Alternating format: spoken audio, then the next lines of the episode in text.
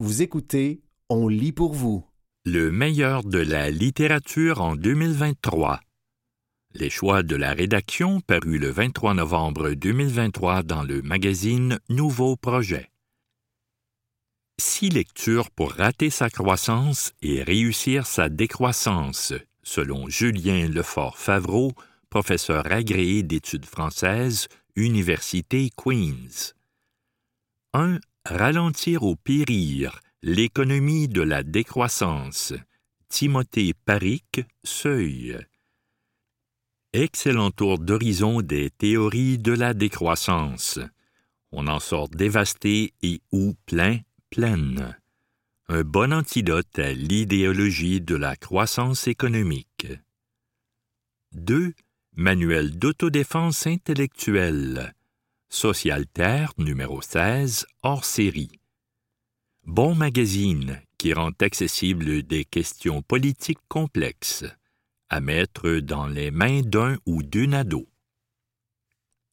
3. La forme commune. Christine Ross, La Fabrique. Le plus récent ouvrage de l'une des penseuses politiques contemporaines les plus importantes et les plus sous-estimées. Il est des formes d'organisation de la vie collective qui échappent à l'État, une histoire en pointillé des luttes paysannes. 4. Une civilisation de feu, d'Ali Giroux, Mémoire d'Encrier. Essai digressif sur notre civilisation fossile qui fait tout sauter. 5. Docks, Two Years in the Oil Sands, Kate Beaton, Drawn and Quarterly. Bande dessinée autobiographique racontant la pauvreté du quotidien traumatique des travailleurs-travailleuses de l'industrie des sables bitumineux qui cherchent à faire rapidement fortune. 6. Éloge des vertus minuscules. Marina Van Zuylan, Flammarion. Essai réussi sur le ratage qui s'intéresse aux petits échecs des personnages secondaires, aux idées incomplètes et à la vertu de l'assez bien. Un bon antidote à l'idéologie de la croissance personnelle.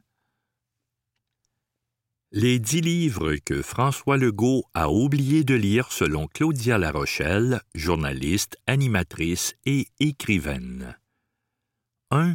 L'habitude des ruines, le sacre de l'oubli et de la laideur au Québec. Marie-Hélène Voyer. Luxe. Parce qu'il s'agit d'un essai percutant et original qui devrait inspirer quelques politiques quand vient le temps de se pencher sur notre manière d'habiter notre territoire et de l'honorer à sa juste valeur. 2. Une carte postale de l'océan. Stéphanie Meunier, Le Méac. Parce qu'on ne peut pas toujours parler des mêmes écrivains écrivaines. Il y a aussi les discrètes qui polissent leur art dans leur coin, leur grand art. C'est son sixième roman, une enquête filiale comme on en lit peu. 3. Le fil du vivant, Elsa Pépin, Alto.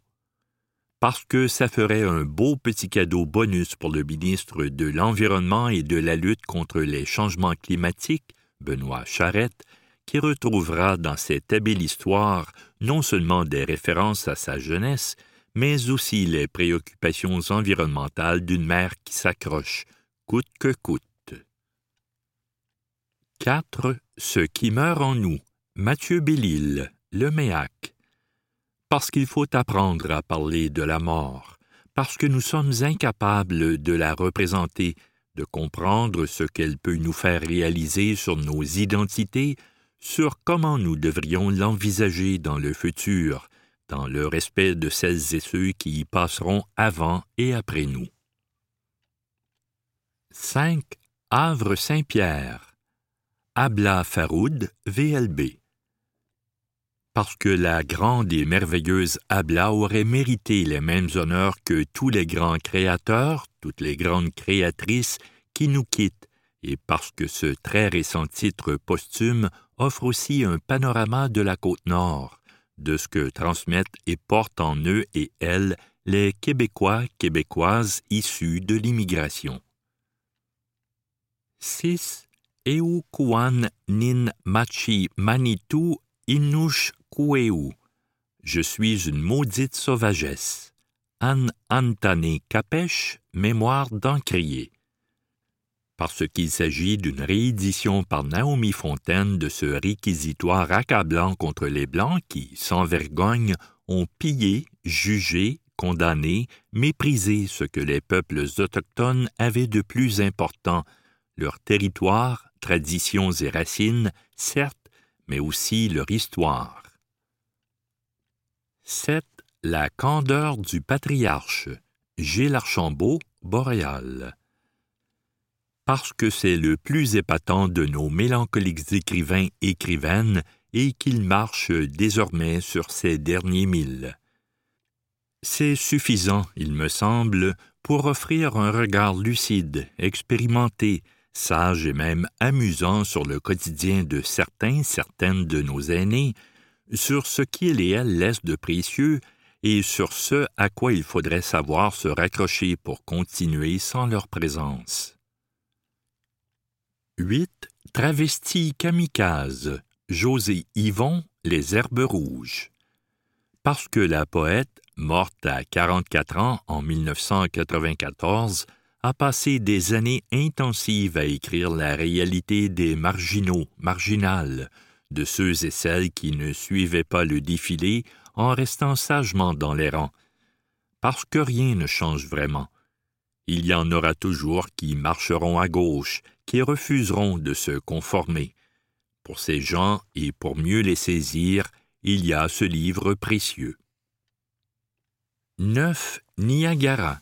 Catherine Mavrikakis, héliotrope parce que derrière toutes les splendeurs de nos paysages, derrière toutes les chutes surtout, il y a des histoires de nouveaux, nouvelles arrivants, arrivantes, de mères, de pères et d'enfants qui transforment et changent le Québec à la lumière de leur héritage émotionnel, le plus percutant sans doute. 10. Les choses de la lumière. Mots de Veilleux, marchand de feuilles parce que M. Legault devrait connaître davantage nos plus belles et lucides voix de la poésie contemporaine, celles qui font juste assez crisser des dents, comme mille petites éveilleuses de conscience. La vérité de notre quotidien au Québec passe beaucoup par nos poètes. Et non, ce n'est pas compliqué ou hermétique à lire.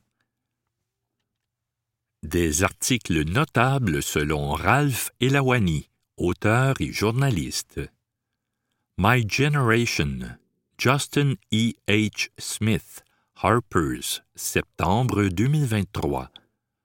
L'un des plus brillants enfants de la génération qui n'aura jamais son président se regarde dans le miroir. Le genre et le nombre, Michael Delisle, Les écrits numéro 166 éloge funèbre sulfurique pour un poète qui s'en est allé. The Problem with Trauma Culture, Catherine Liu, Noéma, 16 février 2023. Pour une critique de l'économie lacrymale, les yeux pleins d'eau, on voit moins bien l'exploitation. Aging white men, like everyone, are aware of the discursive reality in which they live. Freddie DeBoer. FDB Substack, 18 septembre 2023. Un autre père de 40 ans veut vous parler de Kendrick Lamar. Vous écoutez le meilleur de la littérature en 2023 des choix de la rédaction paru le 23 novembre 2023 dans le magazine Nouveau Projet. Quatre fanzines qui méritent le coup d'œil selon Nemo Liotier, adjoint éditorial. 1. Sava Cocotte, Myriam Bourgeois. Une cocotte papier pour adultes qui cache des textes et des dessins de la talentueuse autrice de bande dessinée. 2. Tout va bien, Adeline Rognon. Comme elle l'écrit elle-même, la créatrice voulait juste faire un petit livre amusant sur des sujets pas drôles. Ce sera en huit pages et rose flash. 3. Gaz, le lac à Calais. Ce collectif artistique et militant établi au Saguenay tend la plume et le pinceau aux personnes vivant en dehors des grands centres urbains. L'occasion d'explorer les enjeux des luttes queer, féministes, décoloniales, écologistes, anticapitalistes et anticapacitistes. 4. Bidzine, collectif TRAPS. Le premier numéro rassemble essais, poèmes et illustrations pour défendre les idées transféministes, et c'est réussi. Les deux meilleurs livres sur la non-maternité selon Catherine Genet, chef de pupitre numérique, Nouveau Projet. 1. Adieu les crevettes, Charlotte Francoeur, Le Norrois. L'avortement est le sujet central de ce recueil de poésie à la fois très intime et politique. Tous les centres de planification des naissances devraient en avoir un exemplaire dans leur salle d'attente. 2. Je pense que j'en aurai pas. Catherine Gauthier, XYZ.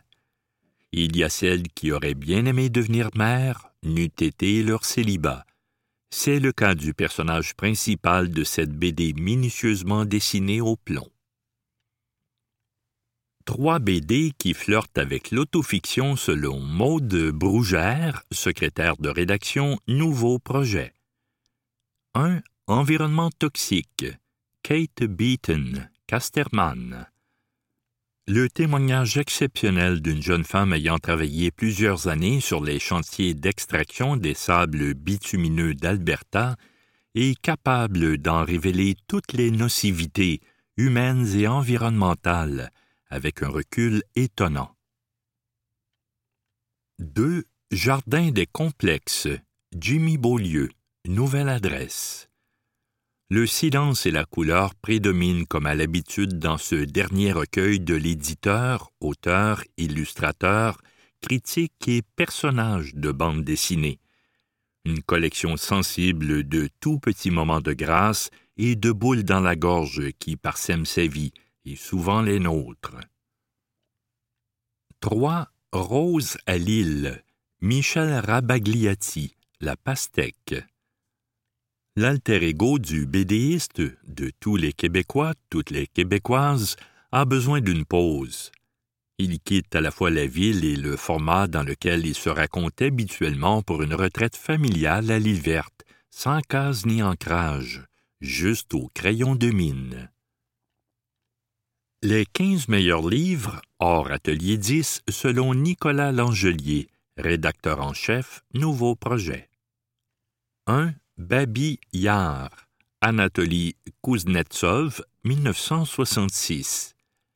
Récit des atrocités allemandes et russes à Kiev durant la Deuxième Guerre mondiale, tel qu'observé par un préadolescent. 2. Brève histoire des idées au Québec, 1763-1965. Yvan Lamonde, 2019 parce qu'il est toujours plaisant de se rappeler qu'il y a eu des époques où l'on débattait d'idées au Québec, plutôt que de se contenter d'exercices de relations publiques et de bassesse électoralistes. 3. Company of One. Why Staying Small is the Next Big Thing for Business. Paul Jarvis, 2019. Un inspirant exposé sur les raisons de rester petit en affaires. 4. Essayism. On Form, Feeling and Non-Fiction. Brian Dillon, 2017. Les essais sur l'essai sont souvent lourds et inutiles. Celui-ci est inspirant. 5. From Strength to Strength. Finding Success, Happiness and Deep Purpose in the Second Half of Life Arthur C. Brooks, 2019. Parce que la solution ne passera ni par un achat quelconque, ni par l'énologie, ni par la fréquentation amoureuse de quelqu'un de beaucoup plus jeune. 6. Giants in the Earth. Ole Edvard Rolvag, 1927. peut-être le meilleur roman américain décrivant la colonisation des prairies, mais très peu connu parce qu'écrit dans la langue de Mats par un immigrant norvégien. 7. How Modern Media Destroys Our Minds. Alain de Botton, 2022. Une analyse troublante de l'impact des médias sur notre santé mentale et, en conséquence, de comment nous pourrions concevoir de meilleures sources d'information. 8. Caput, Curzio Malaparte, 1944. Une exploration surréaliste de la guerre et de la nature humaine. 9. I'll Fares the Land, Tony Jute, 2010 un regard impitoyable sur l'abandon d'une certaine idée de la justice sociale en Occident. 10. L'Iliade, Homère, traduction anglaise d'Emily Wilson, 2023. Son Odyssée, publiée en 2018, atteint un magnifique équilibre entre modernité et respect du texte. Emily Wilson nous refait le coup avec l'Iliade. 11. Le monde sans fin. Christophe Blain et Jean-Marc Jancovici, 2021. Un phénomène. Le livre le plus vendu en France l'an dernier est un BD-reportage portant essentiellement sur l'énergie en tant que fondement du monde.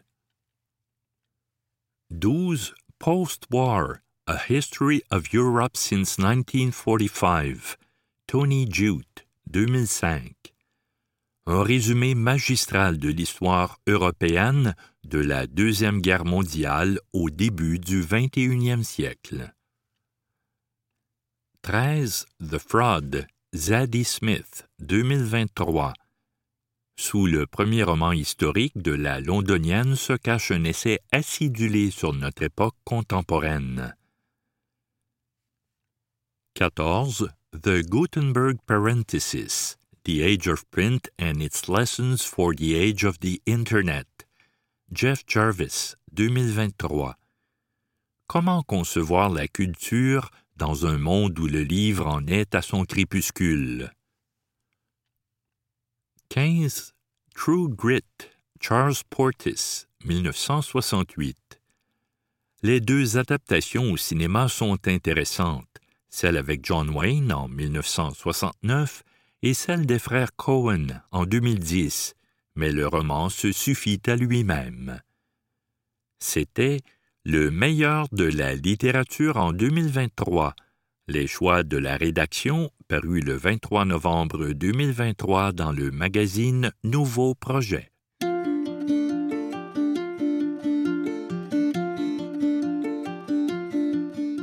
Quoi faire en Estrie? Des suggestions de Marie-Julie Gagnon paru le 23 novembre 2023 dans le magazine Nouveau Projet. Rando tout-terrain. À pied, à vélo, en raquette ou en ski de fond, les possibilités de randonnée sont nombreuses pour tous les niveaux, quelle que soit la saison. Aussi musée d'astronomie et réserve de ciel étoilé le parc national du mont Mégantic s'inscrit parmi les incontournables des environs. Toute l'année, les 20 kilomètres de sentiers du secteur de l'Observatoire offrent de beaux points de vue sur les sommets du mont, alors que ceux du secteur de Franceville, dans la partie nord-ouest, sont ponctués de cascades et de roches magmatiques. Quand la neige tapisse le sol, L'activité guidée raquette au flambeau est l'occasion de découvrir la nature sous une autre nuit. À moins d'une heure de Sherbrooke, le parc national du Mont Ham fait partie des sites méconnus où aller user ses semelles. Les plus motivés graviront les 713 mètres pour profiter de la vue à 360 degrés. Souvent présenté comme un mini-Compostelle, le circuit de l'abbaye est une boucle de 149 km qui traverse sept municipalités de la région. Il faut compter de 8 à 10 jours pour la parcourir au complet, mais des itinéraires plus courts existent aussi. Parc national du Mont Mégantic, 189 route du parc Notre-Dame-des-Bois. Parc régional du Mont Ham, 103 route 257 ouest, Saint-Joseph de Ham Sud. Abbaye de Saint-Benoît-du-Lac, 1 rue principale Saint-Benoît-du-Lac. En lumière et dans les airs. C'est au parc de la gorge de Coaticook que Moment Factory a créé son premier parcours nocturne, Foresta Lumina, en 2014. Grâce à une série de vignettes inspirées des légendes de la région, l'expérience permet de découvrir la forêt en soirée. Au pied du mont Mégantic, l'entreprise Zenderful propose pour sa part des ateliers de photographie nocturne et de light painting.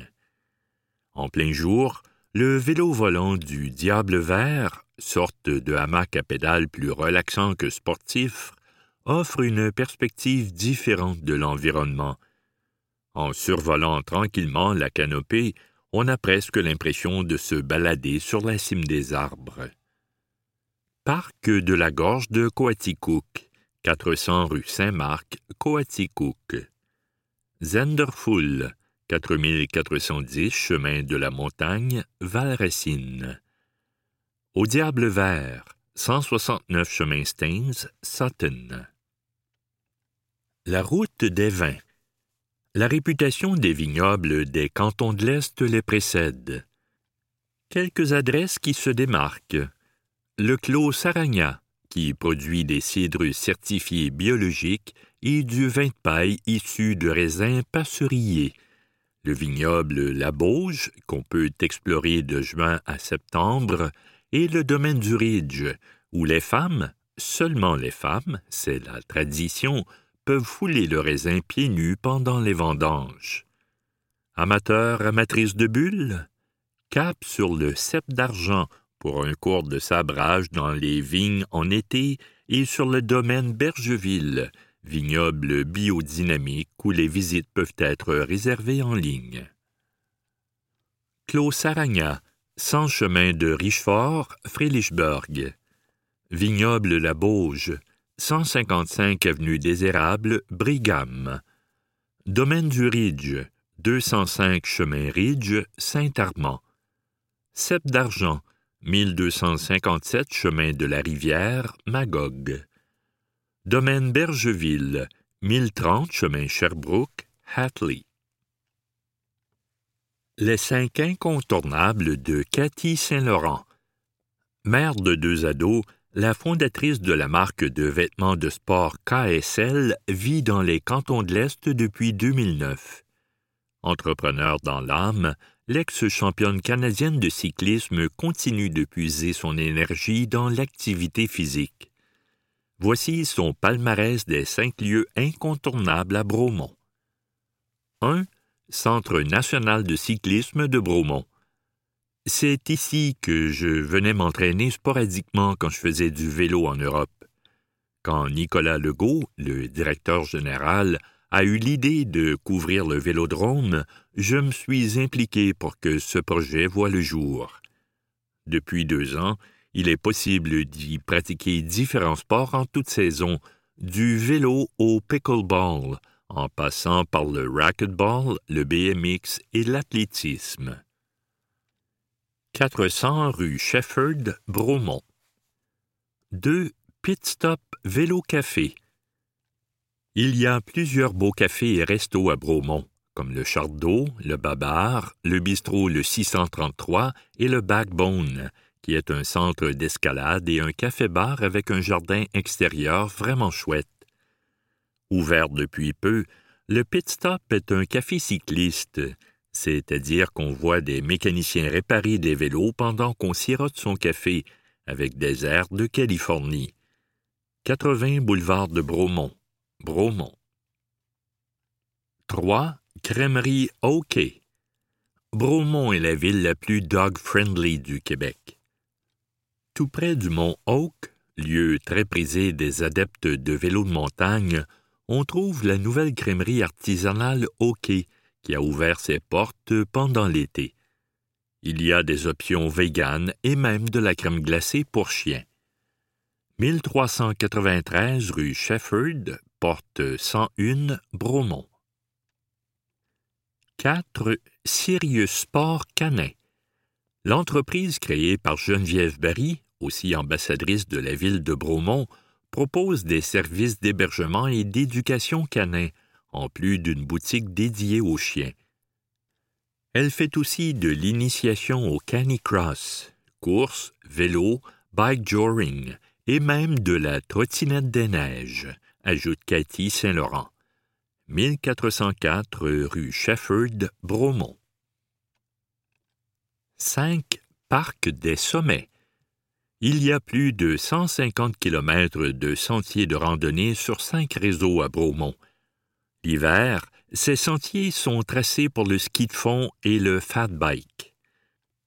Un nouveau pavillon d'accueil situé entre le mont Oak et le parc équestre permet d'accéder plus facilement aux pistes pour les gens qui ne résident pas à Bromont. 44 chemin des carrières, Bromont. Ski, rando ou vélo? Le plein air est un véritable mode de vie en Estrie.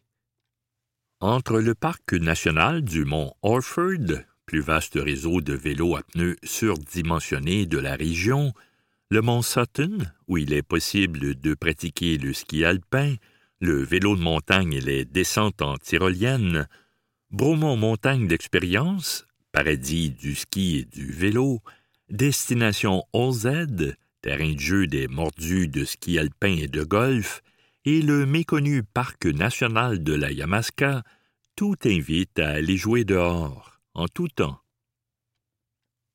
Mont Sutton, 671 rue Maple, Sutton. Bromont Montagne d'Expérience, 150 rue Champlain, Bromont. Destination OZ, 40 chemin du mont Olzed, Mansonville. Parc national du mont Orford, 3321 chemin du parc, Orford. Parc national de la Yamaska, 1780 boulevard David Bouchard, Roxton Pond. C'était Quoi faire en Estrie? Des suggestions de Marie-Julie Gagnon paru le 23 novembre 2023 dans le magazine Nouveau Projet.